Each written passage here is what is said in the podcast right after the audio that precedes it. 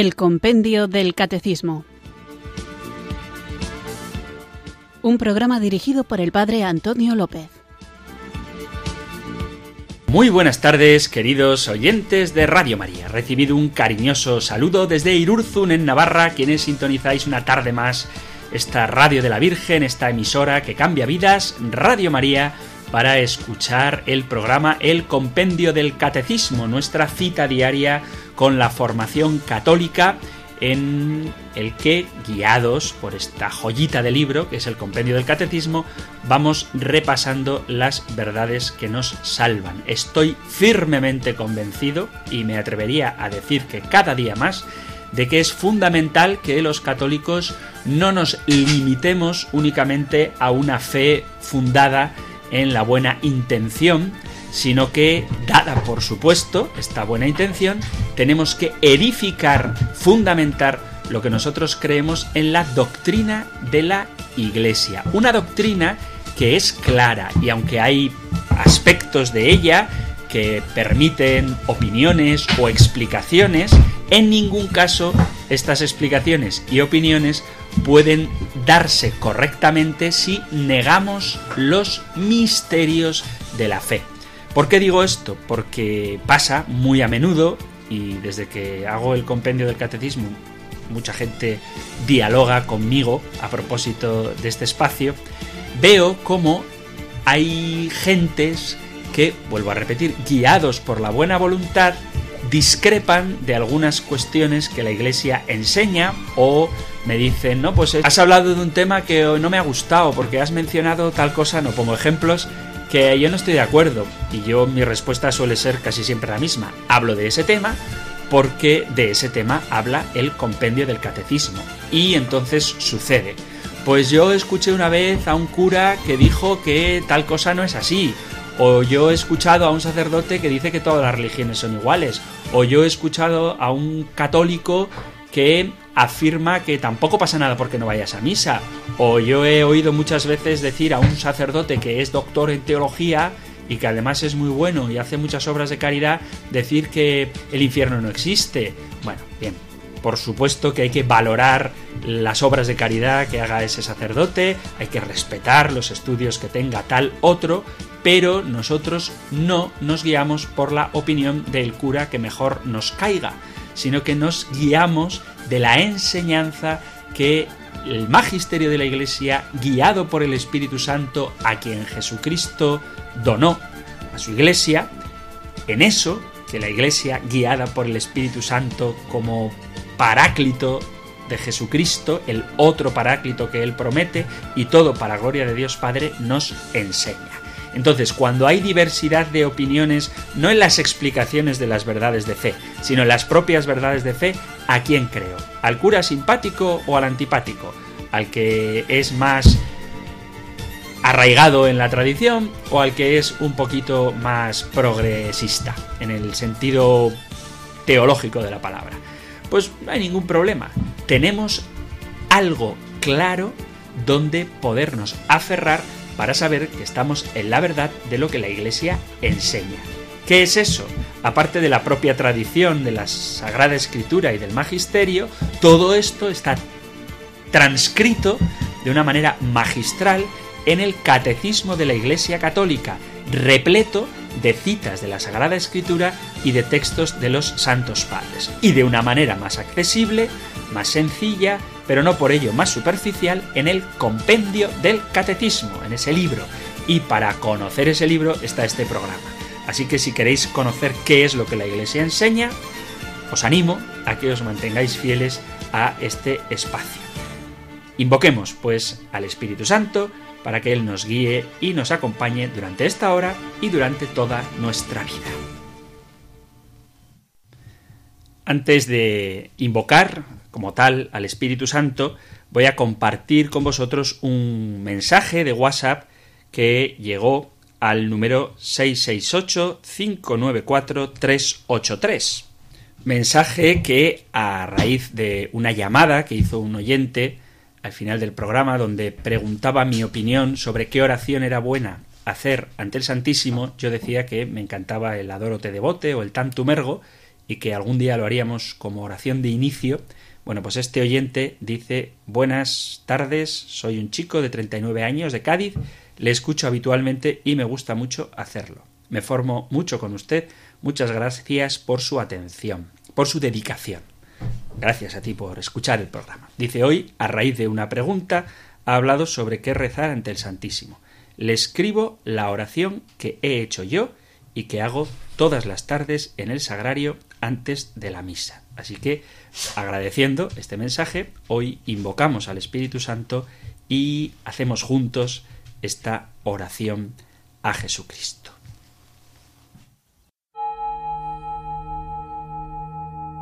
Ven Espíritu, ven Espíritu, ven Espíritu.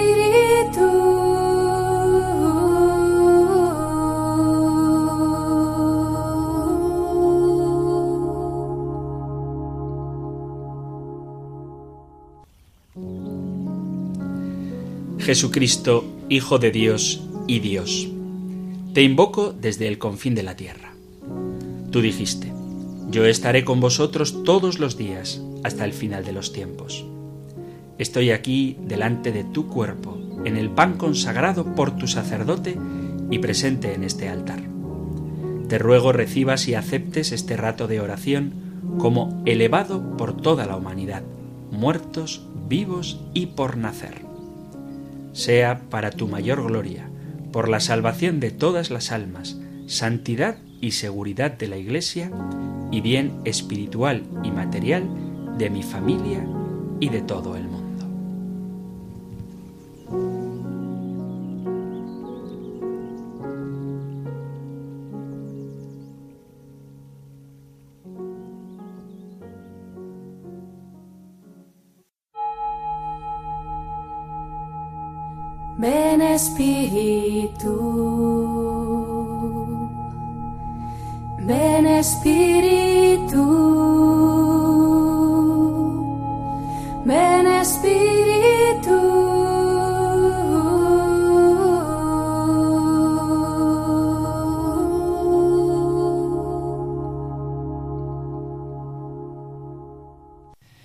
Invocado pues el Espíritu Santo, después de rezar a Jesucristo con esta oración que nos envía un oyente, os animo a que si queréis compartir oraciones para que las digamos antes de comenzar propiamente el programa, podéis hacerlo, ya sabéis, en el WhatsApp 668-594-383 o en compendio arroba radiomaria.es porque valoro, valoramos desde Radio María mucho la participación de los oyentes. Ahora sí, os digo que si queréis compartir una oración con el programa para que la recemos juntos antes de empezarlo, que no sea una oración ni demasiado corta, que no sea una jaculatoria que dure apenas unos segundos, pero tampoco sea una meditación de 15 minutos, una oración que dure dos, tres minuticos, cuatro como mucho, leída y no menos de 30 segundos o un minuto. Digo esto para que si las enviáis demasiado largas o demasiado cortas, pues no las leeré. Demasiado largas porque ocuparían mucho programa y demasiado cortas pues porque eso no nos hace entrar en espíritu de oración, aunque como jaculatorias puedan ser muy bonitas y podamos compartirla, pero no como la oración inicial. Bueno, pues dicho esto, vamos allá con nuestro programa. Estamos en el apartado del segundo capítulo de la primera parte del compendio del catecismo que dice que Jesucristo padeció bajo el poder de Poncio Pilato, fue crucificado, muerto y sepultado. Tras haber visto las acusaciones a Jesús y que hay de cierto en ellas, veíamos también quién es el responsable de la muerte de Cristo y cómo no se puede acusar al pueblo judío ni de la época de Jesús, ni desde luego a los que vinieron después de la muerte de Cristo, puesto que la razón de que Él haya padecido es nuestros pecados, los pecados de todos los hombres, especialmente, dice el compendio del catecismo, aquellos que más frecuentemente caen en el pecado y se deleitan en los vicios, sobre todo si son cristianos. Y después de esta pregunta, de quién es el responsable de la muerte de Jesús, preguntaba el compendio del catecismo por qué la muerte de Cristo forma parte del designio de Dios y veíamos cómo para entender el misterio de la cruz, de la muerte de Cristo, era preciso hacer una reflexión sobre la gravedad y las consecuencias que tiene el pecado y cómo en la voluntad amorosa y salvífica de Dios para redimir a los pecadores entra esta muerte de Cristo. El designio de Dios no es el de alguien cruel que disfruta viendo morir a su hijo, sino el de alguien amante de los hombres que para satisfacer, para pagar las consecuencias objetivas que tiene el pecado, entrega a su propio Hijo a la muerte por nosotros. Esto es un resumen muy rápido de lo que veíamos en el programa anterior. Continuamos entonces ahora con esta apasionante tarea con una pregunta que encontráis más desarrollada en el Catecismo Mayor en los puntos del 606 al 609 y luego el resumen en el punto 620. Escuchamos ahora la pregunta y la respuesta 119 del compendio del Catecismo.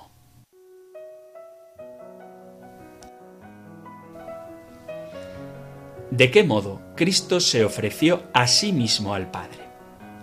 Toda la vida de Cristo es una oblación libre al Padre para dar cumplimiento a su designio de salvación. Él da su vida como rescate por muchos y así reconcilia a toda la humanidad con Dios. Su sufrimiento y su muerte manifiestan cómo su humanidad fue el instrumento libre y perfecto del amor divino que quiere la salvación de todos los hombres.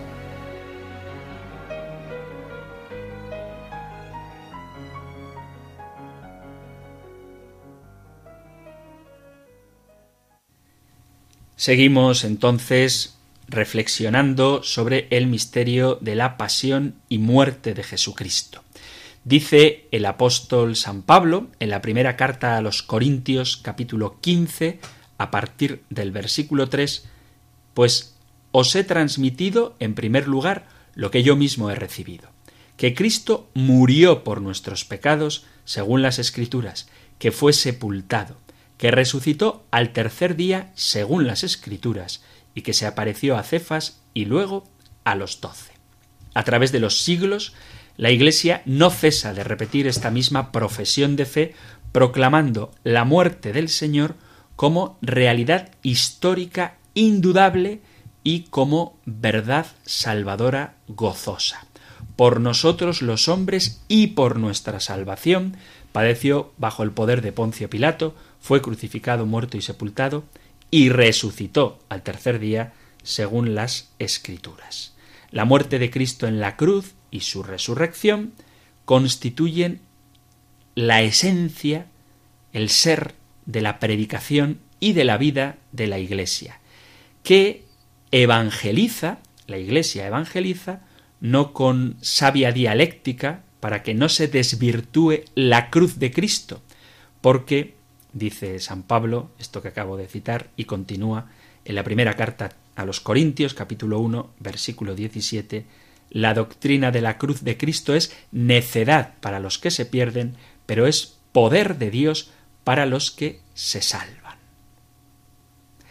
Esta corriente de vida, de fe y de amor de la cruz de Cristo quiere insertarse en las palabras sobre la muerte del Señor con el deseo, según San Pablo, de no desvirtuar la cruz de Cristo, de no oscurecer la palabra de la cruz. A veces ocurre que cuando hablamos de la cruz de Cristo, normalmente, esto hay que afirmarlo, fuera de un contexto católico, se habla de que Cristo murió en la cruz por una especie de resignación fatídica ante la voluntad de un Dios cruel y malvado. Y esto es algo que desvirtúa la cruz de Cristo, porque lo que tiene que suscitar en nosotros la correcta comprensión de la palabra de la cruz es la adoración ante el misterio de la voluntad de Dios que por Cristo reconcilió todas las cosas en él, pacificando con la sangre de su cruz tanto las cosas de la tierra como las del cielo, según dice San Pablo a los Gálatas. Por lo tanto, no tenemos que pensar que Jesús murió únicamente resignado ante algo que a él se le impuso de una manera arbitraria o caprichosa, sino que Jesucristo es consciente y asume con su libertad humana, con la libertad de su voluntad humana y por supuesto con la libérrima voluntad divina, cumplir aquello que Dios, Padre, Hijo y Espíritu Santo han planeado para redimir al mundo. De ahí que, como he citado en San Pablo a los Corintios capítulo 15, Cristo murió no por un capricho, sino según las escrituras. Y esto es el misterio redentor, lo que la Iglesia enseña cuando dice que Cristo murió por nuestros pecados. Por eso, para contemplar este misterio, como lo contemplaron los apóstoles, y no me cansaré de repetirlo, para contemplar este misterio de la cruz de Cristo, hay que hacerlo siempre a la luz de la resurrección, porque el centro, el foco, la obsesión, sana obsesión, santa obsesión de los apóstoles era predicar la muerte del resucitado. Y es a la luz de la resurrección y de Pentecostés donde ellos narran con fidelidad y profundidad lo que vivieron en la pasión de Cristo. Y esto hay que repetirlo.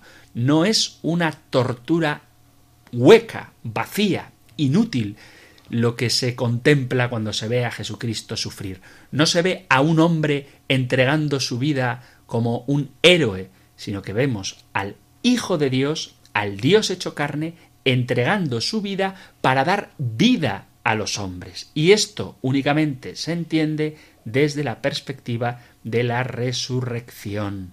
No niego, de hecho afirmo y animo a meditar la pasión de Cristo, pero solamente se puede entender el misterio de la pasión a la luz de la resurrección.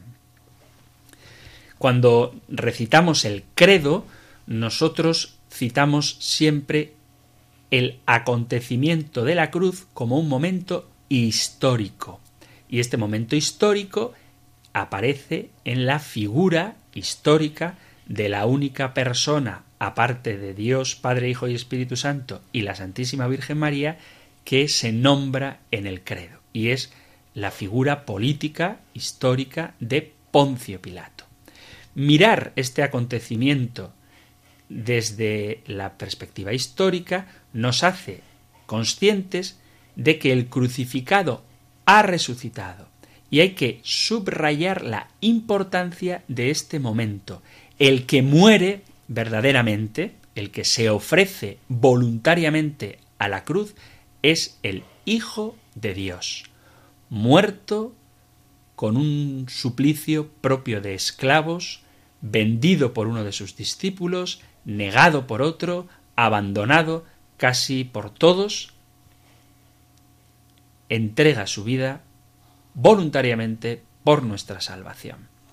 El oprobio de la cruz, con el que se intenta sepultar a Cristo para siempre, ese castigo con el que quiere arrancar a Cristo de la memoria de los hombres,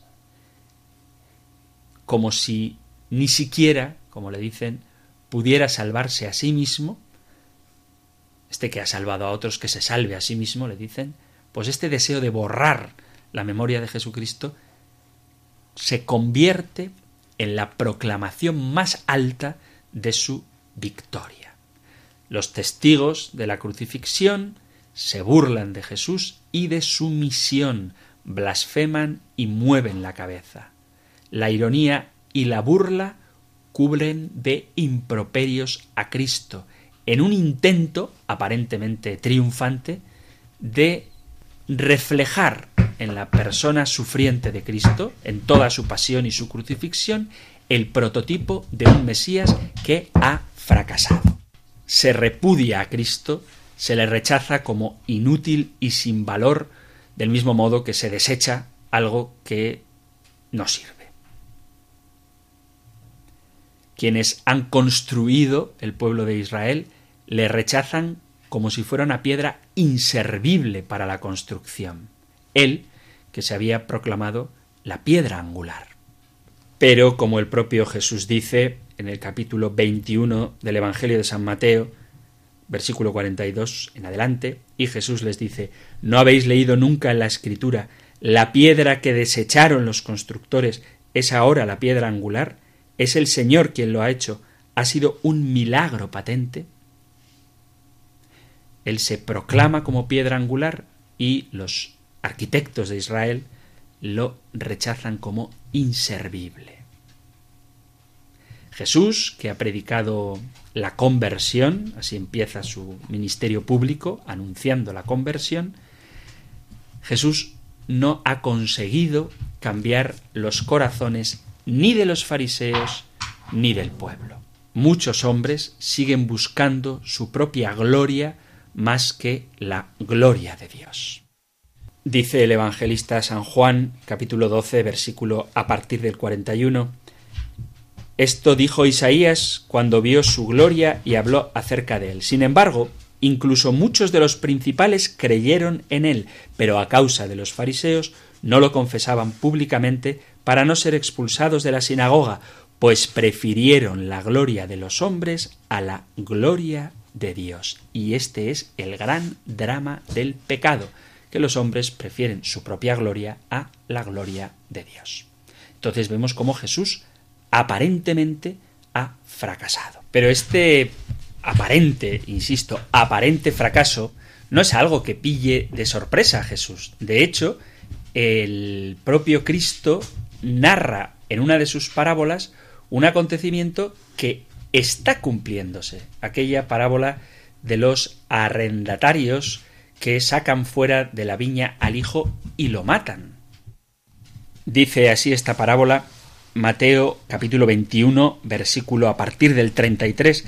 Escuchad otra parábola. Había un propietario que plantó una viña, la rodeó con una cerca, cavó en ella un lagar, construyó una torre, la arrendó a unos labradores y se marchó lejos. Llegado el tiempo de los frutos, envió a sus criados a los labradores para percibir el fruto que le correspondía. Pero los labradores, agarrando a los criados, apalearon a uno, mataron a otro y a otro lo apedrearon.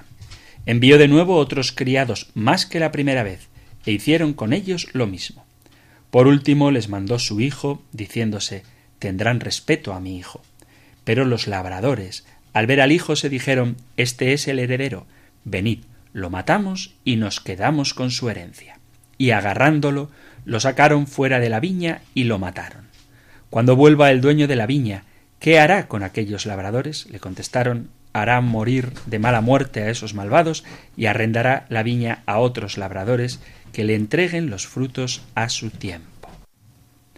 Da la sensación de que el hijo muere sin poder entregar al Padre los frutos de la viña que le corresponden y que él ha venido a buscar.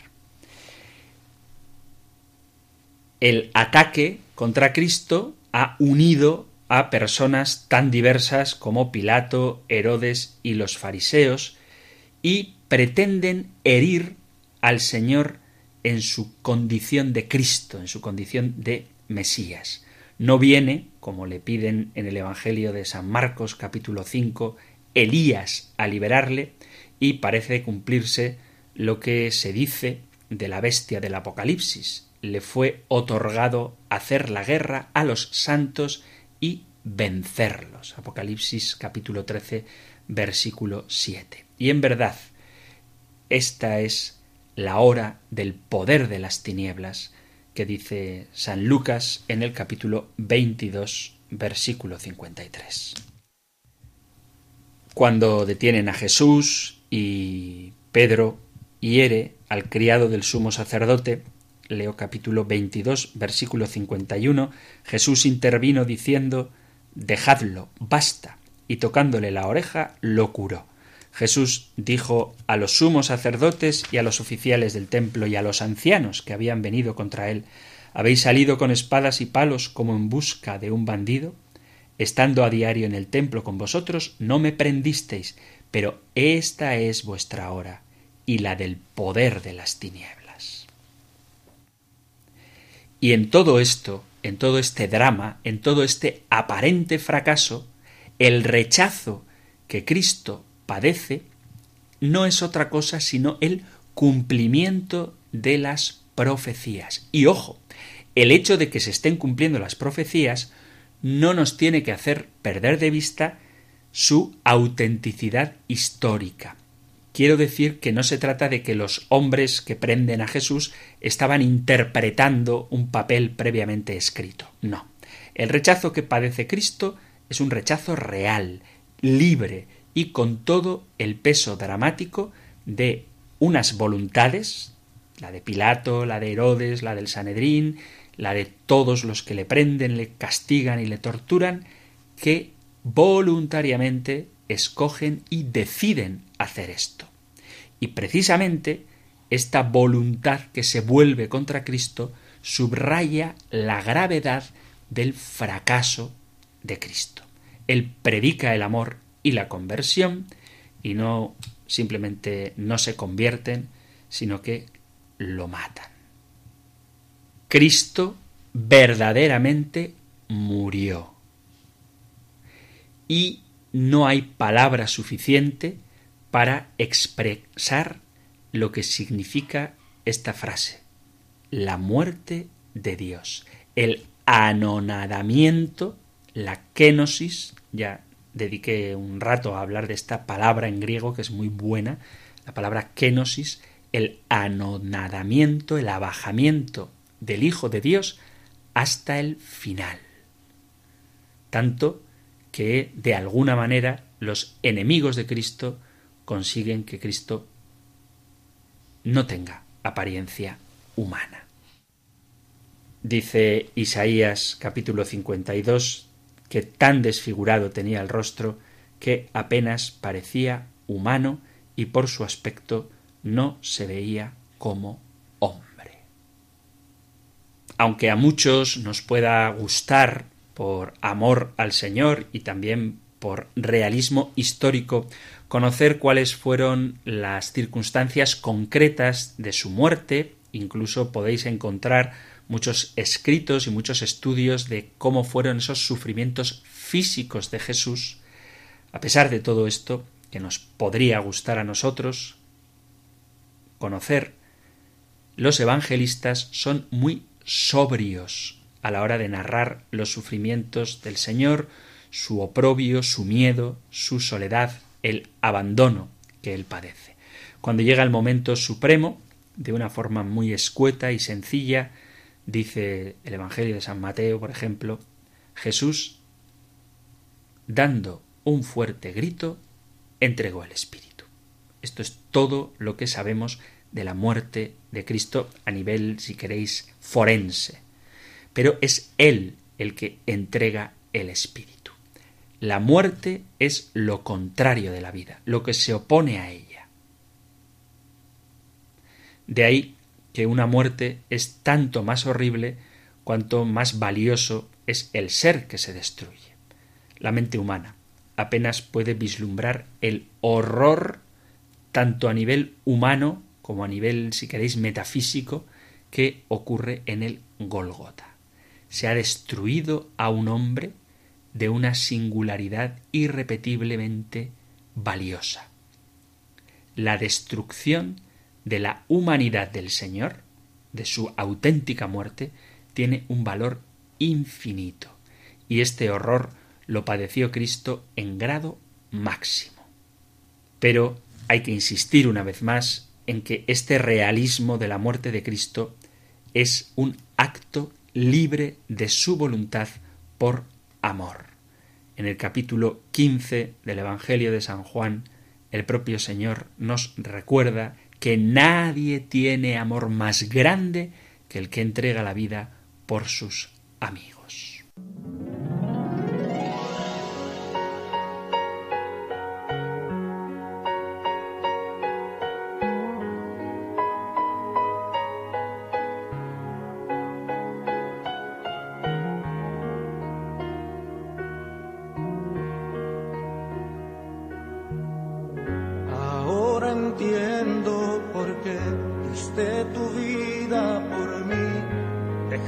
Todo el poder para venir a morir. Ahora entiendo por qué llevaste a cuesta esa cruz y soportaste el dolor que el pecador mereció. Fue por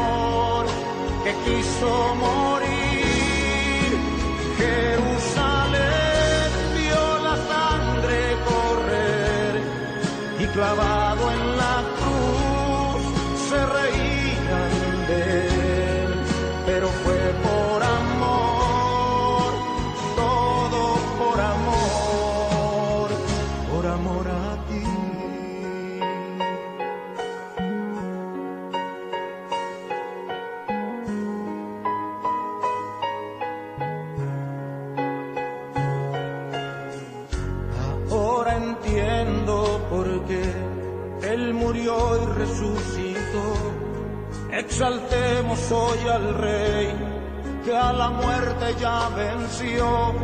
Ahora entiendo por qué llevaste a cuesta esa cruz y soportaste el dolor que el pecador mereció. Fue por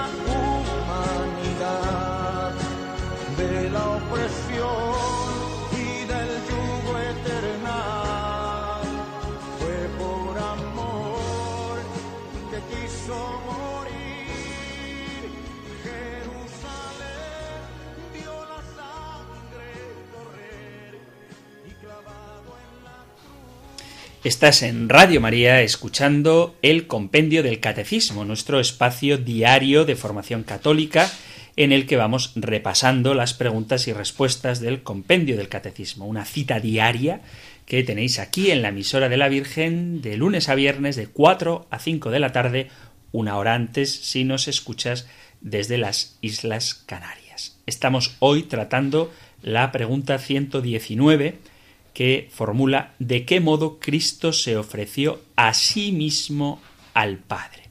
Es importante que nos demos cuenta de que Jesús voluntariamente acepta la misión que el Padre le ha encomendado de redimirnos precisamente ofreciéndose él a sí mismo como cordero inmaculado, como víctima perfecta para la remisión, para la redención de los pecados. No se trata, por tanto, la muerte de Cristo de una especie de destino fatídico, irremediable y que le pilló por sorpresa, ni tampoco de la aceptación pasiva de la voluntad de Dios Padre, sino que es algo que ya estaba previsto, es algo que ya estaba predicho, profetizado en el Antiguo Testamento y que Jesús libre y voluntariamente lleva a plenitud en el cumplimiento de lo que él llama su alimento, que es hacer la voluntad del Padre.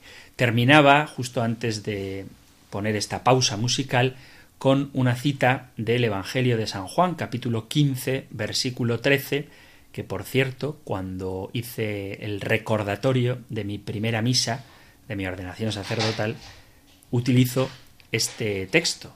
En la estampilla de recuerdo de mi cante misa, de mi primera misa, pongo precisamente Juan 15, 13, que dice, Nadie tiene amor más grande que el que da su vida por los amigos. Por lo tanto, el insondable mal de la muerte que hemos estado viendo, la crueldad, la tortura, la humillación, el abajamiento que el propio Cristo acepta y la libertad mal utilizada que los contemporáneos de Jesús usan para castigarle, pues este mal tan asombroso, tan terrible de la muerte de Cristo, lo que hace es poner de relieve su caridad infinita, caridad manifestada ya desde la encarnación del Verbo. Mirad que el compendio del Catecismo, cuando responde a esta pregunta 119, de qué modo Cristo se ofreció a sí mismo al Padre, dice, toda la vida de Cristo es una oblación libre al Padre para dar cumplimiento a su designio de salvación. Desde el instante de la encarnación, no en la cruz, sino todos los momentos de la vida de Jesucristo, son una manifestación de su amor infinito.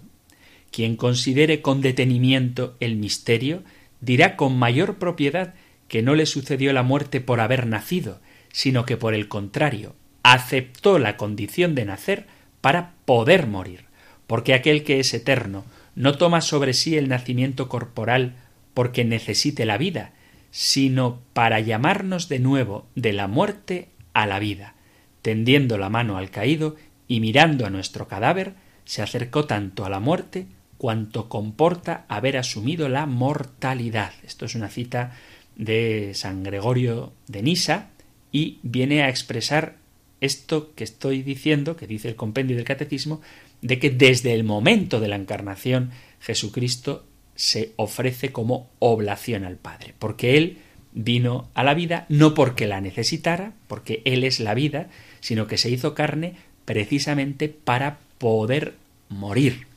De hecho, el misterio de la encarnación y el realismo de lo que esto supone, cosa de la que ya hemos hablado, está vinculado estrechísimamente al misterio y al realismo de la cruz, que está vinculado estrechísimamente al misterio y realismo de la resurrección.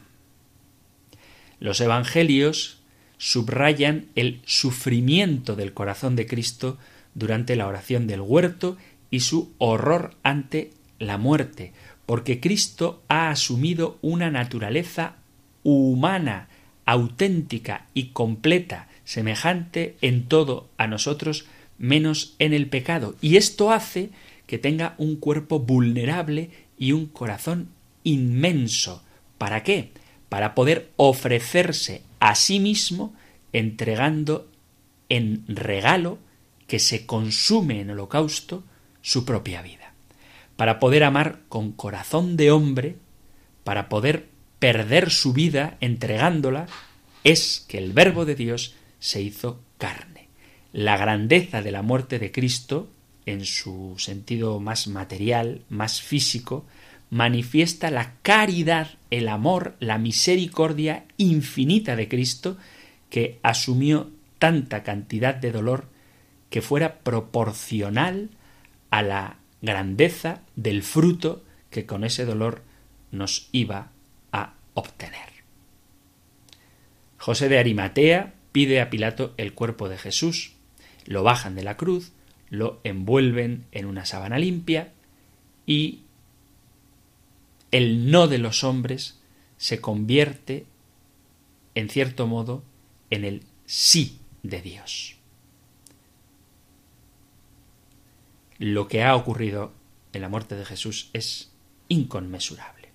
La palabra eterna del Padre se hizo hombre para llevarnos a Él, y ahora ha muerto verdaderamente, sus labios están sellados con el silencio de la muerte. Y al mismo tiempo que le envuelve el silencio, ese cuerpo muerto es una palabra irreversible. Con la definitividad de la muerte, el amor de Dios a los hombres se ha hecho también definitivo. Tanto amó Dios al mundo que entregó a su Hijo unigénito. Sin embargo, Cristo, que es perfecto hombre, no es simplemente un hombre, porque la humanidad perfecta de Cristo no anula la perfecta divinidad de Cristo. Siendo esencialmente idéntico a los demás hombres, su humanidad y su vida humana están dotadas de características que le son propias, pero no le quitan nada de la divinidad. Y esto lo subrayo porque la asunción de su muerte en naturaleza humana es tal porque en su naturaleza divina él ha querido asumirla. Por lo tanto, la muerte de Cristo es un acto voluntario de ofrenda. Dice Jesús en el capítulo décimo del Evangelio de San Juan, en el versículo 18, Juan 10, 18, Nadie me quita la vida, sino que yo la entrego por mí mismo. Tengo poder para darla y tengo poder para recuperarla de nuevo. Jesús, con su propio poder, entrega la vida en una ofrenda voluntaria. Jesús, precisamente por su naturaleza divina, que no pierde ni en la encarnación ni en la cruz, tiene el dominio sobre su propia vida corporal. Y es esto lo que realmente entrega, porque Jesucristo, el Verbo de Dios hecho carne, sigue siendo Señor de la vida y de la muerte. Porque incluso en su kénosis, en ese abajamiento, el Señor lo es de toda la naturaleza, también de la naturaleza humana. Y como posee dominio sobre su propia vida, Él puede entregarla. Dice el genio de San Agustín, no se gloríen los judíos como si hubiesen triunfado. Él mismo entregó su alma aún sumergido como perfecto hombre en los avatares y contingencias de la historia, entregado en manos de los judíos, Jesús conserva su pleno señorío sobre su vida corporal. El Señor no muere vencido por los tormentos ni esclavizado por la fatalidad. Esta es su hora, la hora de la libertad soberana que corresponde sólo a Dios y que la ejerce entregando su vida.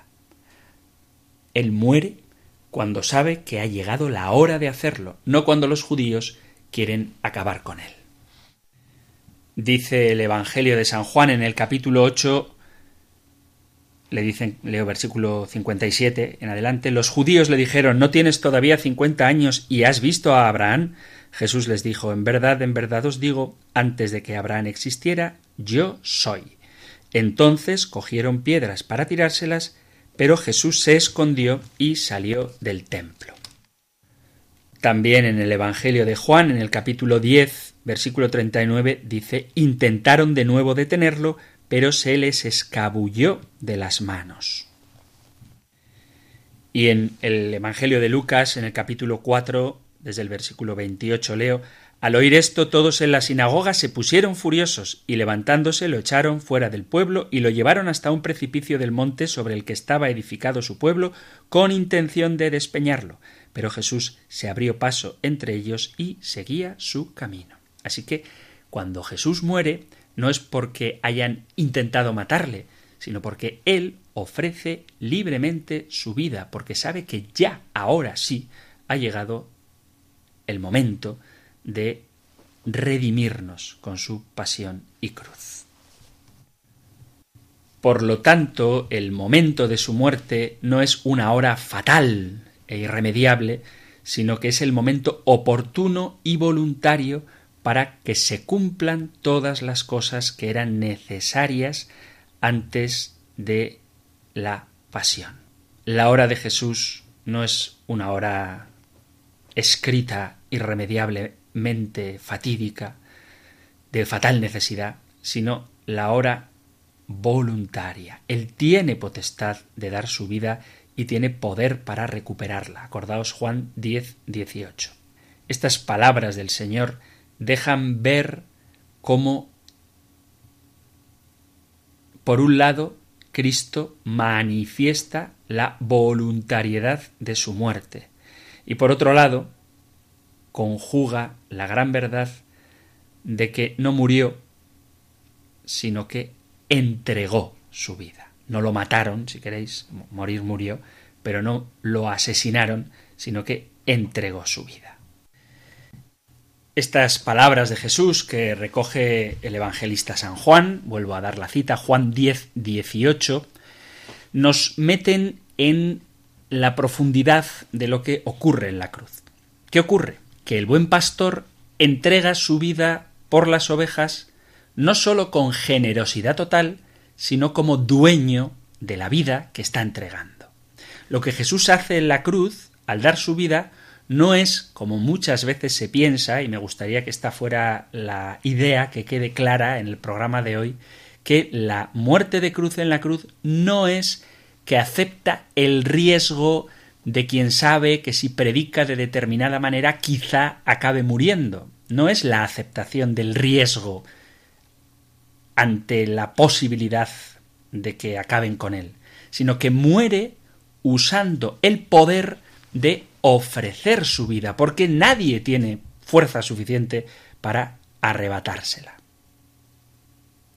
Digamos que los clavos no son suficientemente duros para amarrar al Hijo del Hombre, sino que es su infinito amor lo que verdaderamente le ata a la cruz, donde, sufriendo cuanto se puede sufrir, extiende sus brazos como sacerdote eterno. En la Biblia podemos leer muchas veces cómo se dice que Jesús fue entregado. El Señor en la noche en que fue entregado, dice 1 Corintios 11:23, o entregado por Judas, entregado por Poncio Pilato, pero por encima de estas causas inmediatas, Judas, Pilato los judíos, hay una causa superior, mucho mayor, que es imprescindible para comprender lo que estamos diciendo. ¿Y qué es esto? Que lo que ocurre en la cruz está enmarcado en la historia de la salvación. Dice San Pablo en los Hechos de los Apóstoles capítulo 2 versículo 23 A este Jesús le clavasteis en un madero por manos de impíos según el designio prefijado por la sabiduría de Dios. Por tanto, era conveniente que según este diseño de salvación de Dios, el Mesías padeciera y, comenzando por Moisés y por los profetas, les fue declarando a los discípulos de Maús todo cuanto se refería a él en las Escrituras. Por eso, porque la muerte de Cristo es la clave del plan salvífico de Dios, se insiste en que Dios ya lo sabía, y aunque verdaderamente ha manifestado este designio en el Antiguo Testamento, Cristo murió por nuestros pecados según las Escrituras. Y es según las escrituras que ocurre todo lo que le pasa a Jesús. Dice en los Hechos de los Apóstoles capítulo 17 Después de atravesar Anfípolis y Apolonia, llegaron a Tesalónica, donde había una sinagoga de los judíos. Pablo, según su costumbre, se reunió con ellos y por tres sábados discutió con ellos apoyándose en las escrituras, explicándolas y probando que era necesario que el Mesías padeciera y resucitara de entre los muertos y que este Mesías es Jesús a quien yo anuncio. Por lo tanto, la muerte de Jesús es un acto voluntario del Hijo que en cumplimiento de la voluntad del Padre para salvar a los hombres se ofrece él a sí mismo como oblación, como sacrificio por nuestros pecados. Jesús se entrega, el Padre entrega. El Padre nos entrega al Hijo y el Hijo se entrega voluntariamente por nosotros. Así que vemos cómo Cristo entrega su vida. He oído en alguna conversación una cuestión, una pregunta, o más bien una afirmación, que hay que aclarar. Quizá os sorprenda, pero hay gente que piensa de todo y muchas veces el desconocimiento de la Sagrada Escritura o de la vida de Jesús o del sentido de las cosas que hizo y enseñó, de las cosas que hace y enseña, nos pueden llevar a sacar conclusiones un poco disparatadas. Pero como más de una vez he dicho, y repito ahora, no hay pregunta tonta, y todo lo que se nos plantee es importante que sepamos darle una respuesta, aunque a nosotros nos parezca absurdo, detrás de una pregunta hay una persona inquieta y hay que saber alimentar esa inquietud para aclararla. Bueno, a lo que voy. Hay gente que ha llegado a afirmar que Jesús se suicidó. Suena raro, suena disparatado, pero lo he oído en más de una ocasión. Como Jesús entregó su vida, como Jesús fue a la muerte, pues eso es lo mismo que un suicidio. Evidentemente no. Cuando una persona se suicida, lo que quiere es acabar con su vida. Hay una serie de factores que influyen en que alguien tome una decisión tan drástica como esta y tenemos que animar a la oración por las personas que tienen esta terrible tentación que manifiesta una vida tan angustiada que piensan que para acabar con la situación de sufrimiento, tanto moral como espiritual que, o físico, que pueden estar padeciendo, pues que lo mejor es quitarse de en medio. Pero ¿es esto lo que movió a Jesús a entregar su vida en la cruz? Evidentemente no. En primer lugar, porque Jesús no hace ningún acto positivo de quitarse la vida, sino que Él entrega la vida. No es lo mismo quitarse la vida que entregarla. Y en cualquier caso, hay que tener en cuenta que la muerte voluntaria de Jesús no tiene como finalidad terminar con su vida, porque lo último de la vida de Cristo no es su muerte, sino que lo último de la vida de Cristo es su resurrección. Y para que ésta ocurra, para que haya una resurrección, para que la muerte sea absorbida por la vida, era preciso que Jesucristo padeciera y muriera. Pero la finalidad de la muerte de Cristo no es acabar con su vida, sino redimirnos mediante su muerte y su resurrección. Por eso, cuando hablemos de la vida de Jesús, nunca podemos poner el punto y final de su historia en la cruz, y ni siquiera en el sepulcro, sino en la gloria del Padre. Jesucristo muere, ciertamente, entrega su vida con una intencionalidad, que es la de salvarnos, y después de tres días resucita. Por lo tanto, la muerte de Jesús, a diferencia de la muerte del suicida, no busca poner un final definitivo a la propia vida, sino que la muerte de Jesús busca poner un final definitivo a la muerte, al demonio y al pecado. ¿Y cuál es ese final definitivo del demonio, del pecado y de la muerte? La resurrección de Cristo. Por lo tanto, no. Jesús no es un suicida. Al contrario, es el que aniquila definitivamente a la muerte.